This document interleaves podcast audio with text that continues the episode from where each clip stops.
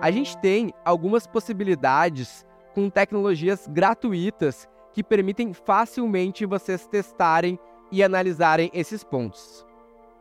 O segundo é o mapa de rolagem, onde é possível entender quais são os pontos quentes e frios dentro da navegação de um cliente, até onde ele utiliza a rolagem para descer e subir na página.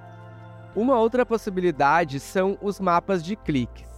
Já nos mapas de calor, onde entendemos onde cada cliente está clicando mais.